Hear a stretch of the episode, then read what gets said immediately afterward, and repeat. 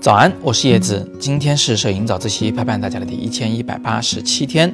今天我想回答一位叫做空城旧梦的同学在微信公众号后台的留言。他问闪光灯值不值得入手？感觉用的次数不是太多。刚好我今天在微信群里面也见到一位同学问了一样的问题。另一位同学就是这么回答他的。他说闪光灯是有用的，但是呢，对于大部分人来说，可能用处不是那么的大啊，不是那么的频繁。他的说法完全正确啊，闪光灯的用途啊几乎是不可替代的，但是这并不意味着每个人都需要闪光灯。那我们到底在什么情况下需要去入一个这个相机顶部能插进去的那种热靴的闪光灯呢？我觉得呢，基本上分两种情况。第一种情况就是我自己使用的这种情况，我是一个非常非常喜欢用闪光灯的人，或者说是对闪光灯有点依赖的人。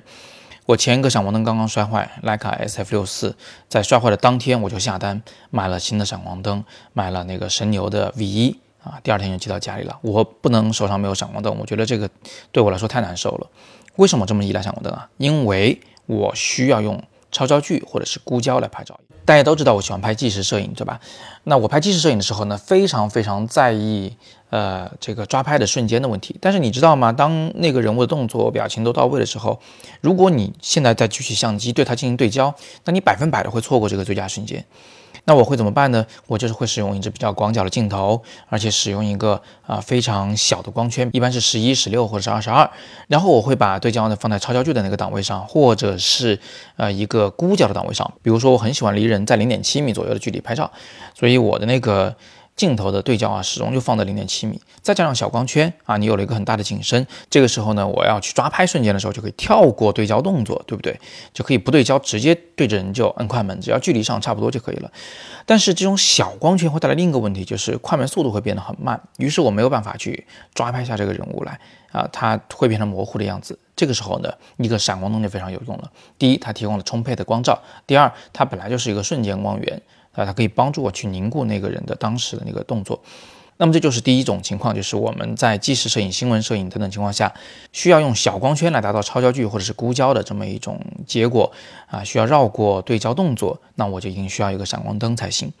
那另一个情况呢，就是如果你对光线啊有所要求，你希望这个光是随心所欲的啊，那你最好有个闪光灯。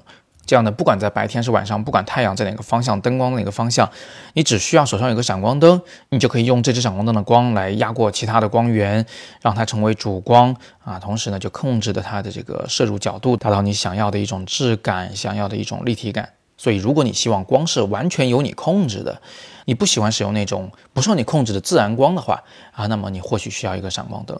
所以大概就是这么两个原因啊，这么两类人呢会需要使用闪光灯。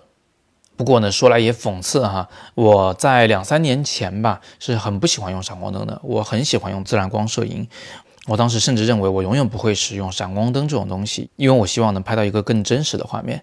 直到后来呢，我突然发现，哦，原来闪光拍出来的这种啊，其实也是一种咄咄逼人的真实感。不知道这个问题呢，你们怎么看？大家可以在下方留言，畅所欲言。那今天我们先聊这么多哈，大家如果有更多摄影问题呢，欢迎向我提问，我会尽力为你解答。另外呢，你可以点击底部的阅读原文来了解我的更多摄影好课。今天是摄影早自习陪伴大家的第一千一百八十七天，我是叶子，每天早上六点半，微信公众号“摄影早自习”，不见不散。